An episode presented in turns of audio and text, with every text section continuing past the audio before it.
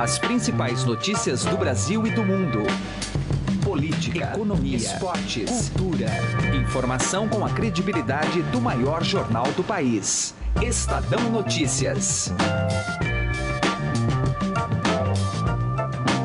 Olá, tudo bem com você? Eu sou Emanuel Bonfim e está começando a partir de agora mais uma edição do Estadão Notícias, nosso podcast diário com análises, entrevistas e informações sobre os temas mais importantes do momento no Brasil e no mundo.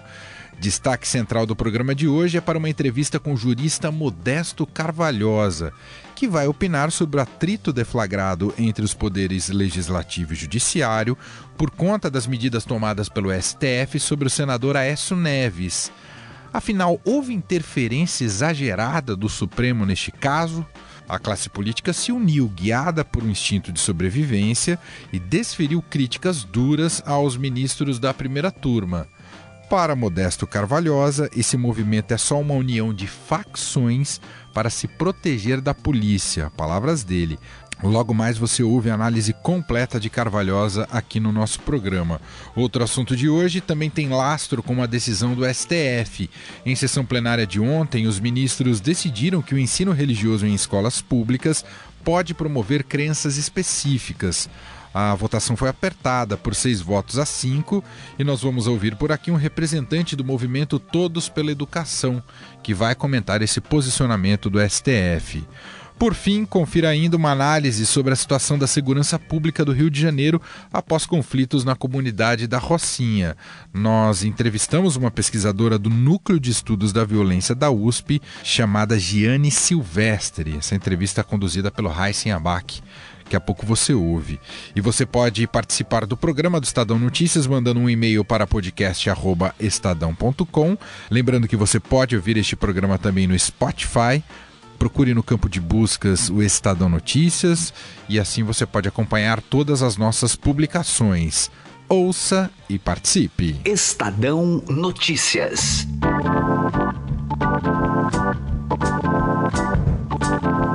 Contato agora com o jurista Modesto Carvalhosa e justamente para captar a opinião dele sobre um debate que ficou muito quente no dia de ontem, após a decisão da primeira turma do STF em suspender as atividades parlamentares do senador Aécio Neves e impor a ele o recolhimento noturno. Houve uma reação considerável do Senado, da instituição, uh, inclusive unindo pontas opostas, né, ideológicas como o PSDB e o próprio PT. Bom, doutor Modesto Cavalhosa, muito obrigado por nos atender. Tudo bem com o senhor? Tudo bem, Manuel. Como é que o senhor acompanha essa polêmica? A primeira turma do STF teve um ativismo judicial nessa decisão? Não, o, realmente houve um, um recurso da Procuradoria-Geral da República da decisão monocrática do Marco Aurélio, do ministro Marco Aurélio, e que foi considerado pela primeira turma dentro do regimento interno do Supremo de uma maneira absolutamente irregular, não há ativismo nenhum, é, é um procedimento normal que a turma tem que retificar ou, ratificar a decisão monocrática de um dos seus membros. Agora, isso, é, essa decisão representa uma interferência perigosa de um poder sobre o outro? Como é que o senhor avalia?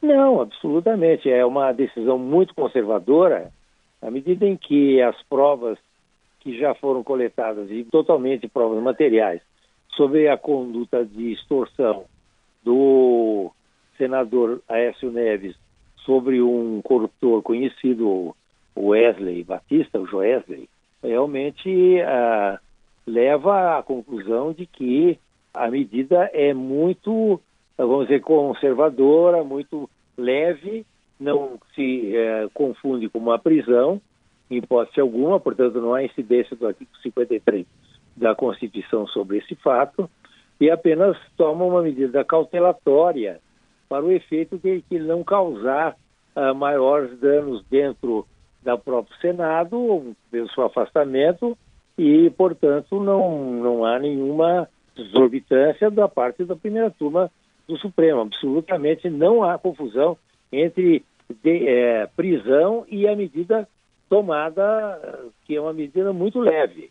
certo? Não há nada que se possa configurar como prisão. Tá? Todo mundo, quer dizer, muitos setores da classe política têm dito que isso seria uma decisão não constitucional. Essa leitura está equivocada, doutor?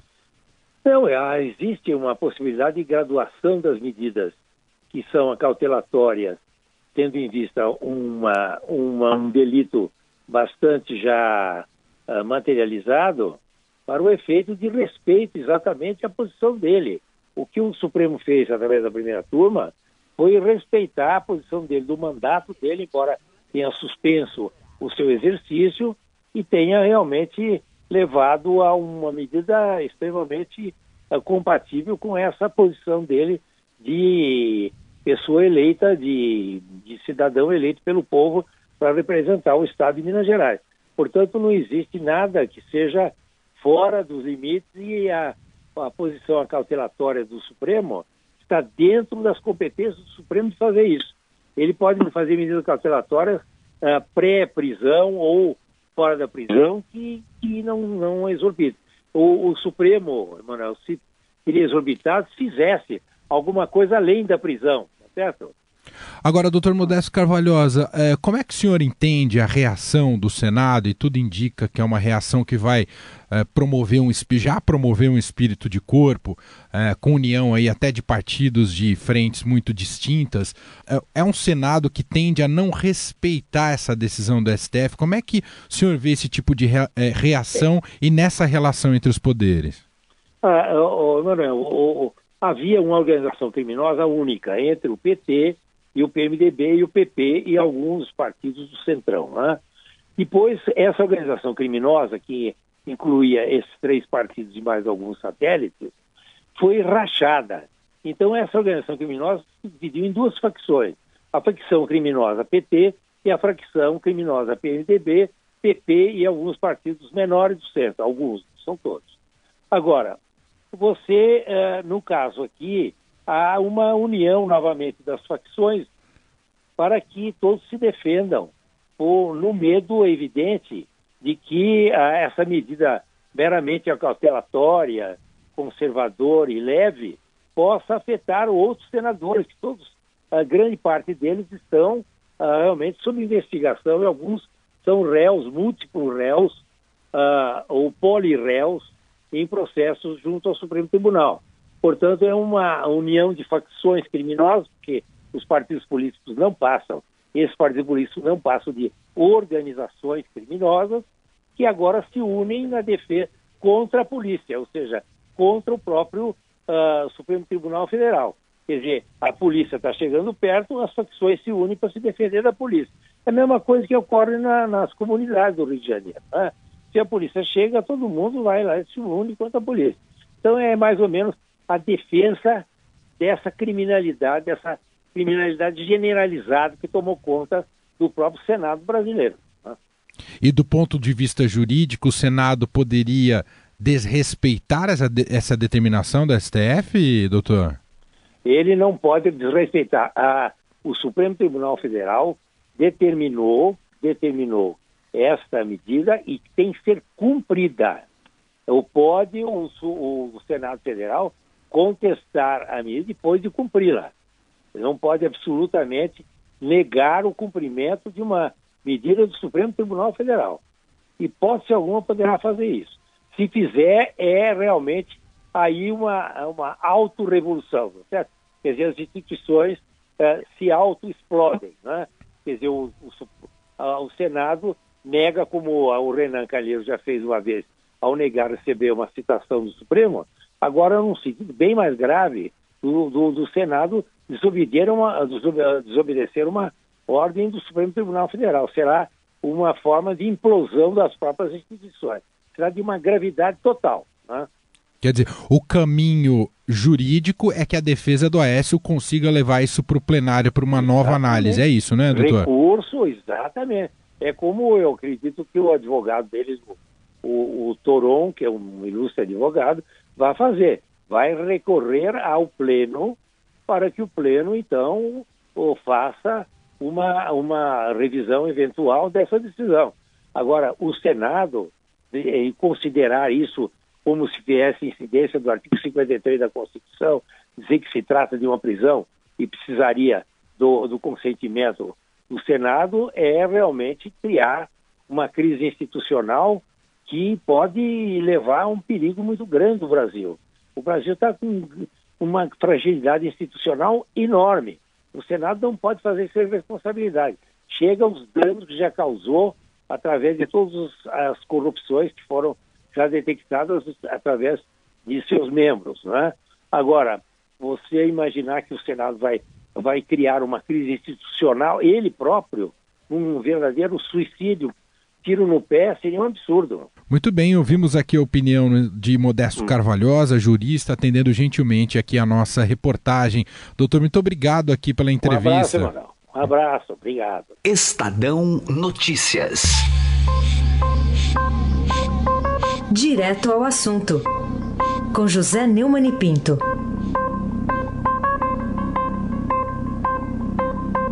O cerco do Exército Nacional à comunidade da Rocinha, no Rio de Janeiro, é um dos episódios mais patéticos da história do Brasil e, sobretudo, da saga do Exército que ainda não se recuperou dos efeitos maléficos de, da intervenção que promoveu no Estado brasileiro a partir de 1964, num episódio que ficou conhecido como Revolução entre os Soldados e Golpe Militar entre os Civis. O caso do Rio é dramático porque o Exército está tapando um buraco que o Estado do Rio abriu há muito tempo com gente como Chagas Freitas, ligado aos bicheiros no governo, depois o populista Brizola, garantindo que a polícia dele não subiu o morro, o que permitiu que as quadrilhas passassem a controlar os territórios fora da zona do asfalto urbano no Rio. A entrada do exército é absurda, porque o exército não tem condições mais nem de dar rancho aos seus soldados e está gastando uh, recursos que não tem uh, para garantir uma segurança que não pode dar. O fato do exército estar cercando a Rocinha e não poder eh, subir até o alto do morro é, fica re realmente patético quando se percebe que de helicópteros andou jogando panfletos estimulando a população a delatar os bandidos. Como fazer isso? Se a população depende dos bandidos, porque o Estado, na verdade, como o Exército agora que está cercando, mas não ocupa o morro, nunca ocupou os territórios que as quadrilhas ocuparam. O Brasil é uma grande piada mundial. Na verdade, a Rocinha não é uma piada, é uma tragédia. José Neumann e Pinto, direto ao assunto. Estadão Notícias. O trabalho de inteligência das polícias e das Forças Armadas aponta que em 850 das 1.025 comunidades do Rio de Janeiro há traficantes ou milicianos. Para a pesquisadora do Núcleo de Estudos de Violência da USP, Giane Silvestre, a presença do Exército, como ocorre na Rocinha, é apenas emergencial. Em entrevista a Heisen a socióloga apontou a necessidade da adoção de políticas públicas mais duradouras contra o crime organizado. Só as Forças Armadas resolvem um problema como esse? Não, certamente é, as Forças Armadas elas são acionadas né, nesse momento de crise e, na verdade, é uma crise, é uma, uma eclosão de um problema, mas que é um problema anterior, né, que é um problema de ordenamento de política de segurança pública e de controle da criminalidade, como que isso vem sendo exercido. Então, não dá para depositar a esperança de uma solução nessa ocupação das Forças Armadas, mesmo porque as Forças Armadas não têm a vocação de, de se fazer segurança pública, não é uma instituição voltada para a segurança pública. Ela é uma instituição voltada para a defesa nacional, é uma instituição voltada para questões ligadas à guerra e não à segurança pública. E a segurança pública, ela tem dimensões que extrapolam o enfrentamento e o policiamento. Né? A segurança pública ela tem dimensões relacionadas à prevenção, ela tem dimensões relacionadas à reorganização das polícias, ao investimento uh, em atividades de investigação, por exemplo, que é uma, uma deficiência hoje da maioria das, das polícias civis nos estados brasileiros. Né? Você tem uh, muitos inquéritos uh, sem, sem esclarecimento, especialmente os inquéritos sobre homicídios. Né? Hoje a gente tem um número aproximado de 8% de esclarecimento de homicídios no Brasil pelas polícias. Então, isso mostra como que a política de segurança pública já vem de uma constante crise, né? Na verdade, o que a gente assiste hoje na Rocinha é uma eclosão de todo um sistema que não vem funcionando bem há bastante tempo. Agora, muito se fala da necessidade de presença do Estado, é, não só com poder de polícia, mas com ações sociais, geração de renda, enfim, em vários aspectos. E o Rio de Janeiro viveu a experiência das unidades de polícia pacificadora. Até que ponto uh, elas foram positivas e até que ponto elas falharam? a UPP, na sua essência né, e na sua concepção, ela tinha uh, outra forma de se fazer policiamento, tinha um outro ordenamento que seria uma polícia de proximidade uma polícia comunitária, uma polícia que tivesse mais entrosamento e, e, relacionamento com a sociedade, né? E na maior parte das comunidades onde ela foi instalada, inclusive na Rocinha, não houve essa mudança na orientação do policiamento, né? Você, você botou um programa que chamou a, a polícia de pacificadora e de proximidade, mas na verdade ela continuou atuando da mesma forma como vinha atuando, de forma truculenta, houve ocupação violenta, houve invasão de, de domicílios, enfim, inclusive o estopim né, da, da UPP na Rocinha foi o caso do Amarildo, né, que foi morto um, dentro da UPP. Foi, exatamente, foi um, um, morador da Rocinha que foi torturado e morto dentro de uma unidade de, chamada de polícia pacificadora. Então, na verdade, houve uma concepção na elaboração da, da UPP que não foi implementada implementada na forma de se fazer policiamento. Né? Então, é preciso também que, entender que a UPP deveria ser uma estratégia dentro de uma política maior, não uma política por si só. Mas e soluções mais duradouras aí? Por onde que a gente poderia caminhar? certamente a gente teria que pensar ações de diminuição da desigualdade social, e isso pode parecer um, um, pouco abstrato, mas é necessário que hajam políticas de fortalecimento tanto da, da prevenção da violência quanto da, do fortalecimento da educação. É preciso investir uh, numa, numa reforma da polícia, é pensar como que a polícia pode atuar de outra forma. Enfim, existem várias ações que podem ser pensadas, mas especialmente, né, nesse caso, pensando o, o Rio de Janeiro, é necessário e fundamental se repensar a política de drogas que a gente tem no país hoje, né? Porque o, o tráfico, que é o tráfico? É um comércio de drogas, né? É um comércio que sobrevive, né, hoje no Brasil, porque existe uma demanda para esse comércio, né? E essa demanda nunca deixou de existir por conta de ser uma substância proibida ou várias substâncias proibidas, né? Então essa relação comercial precisa ser repensada, né? Tudo isso é uma violência que vem diretamente da forma como se trata o, o enfrentamento da, da, questão das drogas hoje no Brasil. E é um enfrentamento que vem se fazendo desde que a droga passou a ser uma atividade predominante nessas comunidades e que não vem mostrando efeito nenhum. Não existe diminuição uh, de consumo de droga, não existe diminuição da demanda, não existe diminuição do comércio, só existe mais e mais violência. E que afetam pessoas que não estão diretamente ligadas com o tráfico, que são a maioria dos moradores desses locais para a gente fechar muito disso que você está falando, está mostrado, está retratado num trabalho que vocês acabam de lançar lá no núcleo, no núcleo de estudos de violência da USP, que é o monitor da violência, né? Exato. É, esse foi um, um trabalho que tenta chamar atenção para como a nossa sociedade naturaliza a questão das mortes no país como um todo. Então, foi acompanhado durante uma semana todas as mortes que aconteceram no Brasil. E em uma semana do mês de agosto, foram mais de 1.100 mortes acompanhadas uh, nesse projeto. Então, se você pensar que a gente tem um país onde em uma semana mais de 1.100 pessoas morrem, a gente vê que o direito à vida não é uma questão que está na agenda política que a morte precisa ser desnaturalizada, essa violência precisa ser desnaturalizada, né? Então esse número ele não é encontrado nem mesmo em países em guerra. E a gente tem, por ano, em média, 60 mil mortes. Então, é um número muito alto. Então, repensar uh, uh, o que, que a gente prefere como agenda política, né, como pauta política, preservar. Você prefere insistir, por exemplo, numa política que vá uh, continuar fazendo enfrentamento violento a um comércio ilícito, ou você vai pensar, pautar políticas que funcionem na prevenção da violência, na preservação da vida, né? Então a gente precisa ter aí um foco de, de qual é a prioridade da agenda política ou a prioridade da política de segurança pública no Brasil. Ouvimos a socióloga e pesquisadora do Núcleo de Estudos da Violência da USP, Giane Silvestre. Estadão Notícias.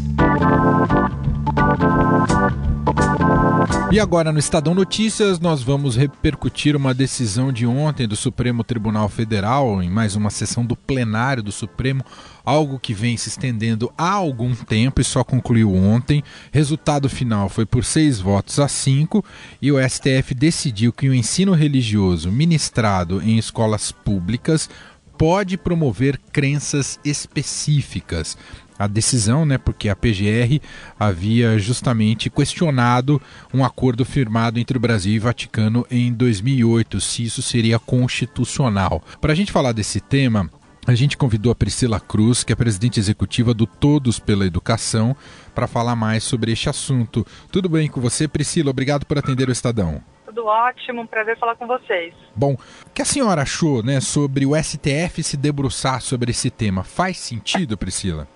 Olha, eu vejo isso com alguma preocupação, né? Assim, acho que o Brasil ele é um país que tem, apesar de ser um país dividido, polarizado ideologicamente, politicamente, a gente felizmente é um país ainda com uma tolerância religiosa mais alta quando a gente vê, a gente verifica a situação em outros países. Então, esse é um ponto que, no, que nos preocupa no todo para a educação, essa decisão do STF, justamente porque a escola ela tem aí uma ela tem um papel importantíssimo na formação dos alunos e quando a escola ela assume uma, uma religião como melhor do que outra, a gente pode ir de uma direção contrária a essa tolerância religiosa e mais do que tolerância ao respeito a diferentes religiões, né? A gente poder ter respeitar o fato de um colega ter uma religião, o outro ter outra. Então, acho que esse é um ponto que nos preocupa, porque quando a escola assume,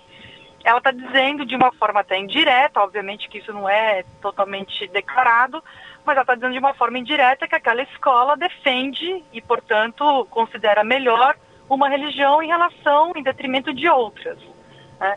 O que, que a gente defende, ou que a gente deveria, o que a gente assim, defendeu junto ao STF, que a gente gostaria que, te, que tivesse sido o entendimento do STF, é que as religiões, elas são, como fenômeno humano, muito importantes, elas, elas definem, né, tanto elas ajudam a explicar o mundo e as próprias identidades pessoais, então elas precisam ser estudadas na escola, obviamente, a gente não pode ter uma escola que ignora o fato das religiões, né, o fato de existirem religiões, mas serem estudadas como fenômenos filosóficos, sociológicos, históricos, é, a linguagem das, das religiões. Então, é, estudar as religiões como um componente curricular nas escolas é muito importante, né? A gente não pode ignorar isso.